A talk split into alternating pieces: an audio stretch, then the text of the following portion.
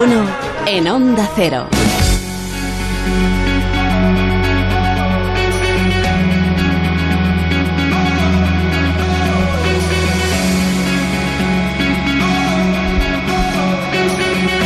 En esta época de vacaciones hay un colectivo que debe extremar las precauciones antes de emprender viaje, las personas que padecen diabetes.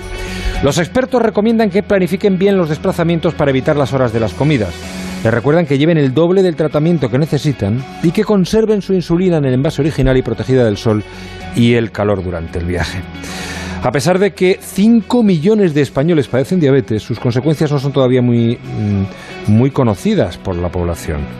Como reconoce Javier Bani, doctor especialista en dietética y nutrición. En general la población sabe que la, la diabetes afecta fundamentalmente al sistema vascular, eh, pero los efectos ya más concretos eh, a nivel de úlceras, de pie diabético, retinopatía diabética, todo este tipo de complicaciones que son muy habituales, eh, pues son las grandes desconocidas.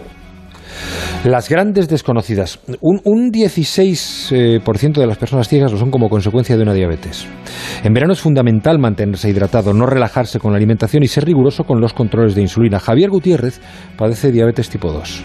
Pues yo el tratamiento que sigo es el que me han puesto mis endocrinólogos, que es insulina, eh, luego también antidiabéticos orales y lo que hago es todas las semanas voy a un, a un centro de medicina hiperbárica donde pues me ayudan sobre todo a no tener fracasos vasculares, que eso es importantísimo.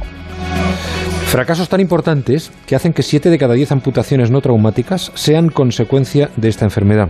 Los especialistas quieren reducir drásticamente estas cifras y se plantean para los próximos meses lo que llaman el reto cero amputaciones. Doctor Bani.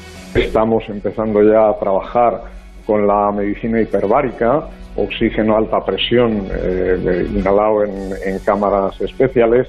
Eh, podríamos decir que es uno de los tratamientos más eficaces que existen hoy en día contra la diabetes.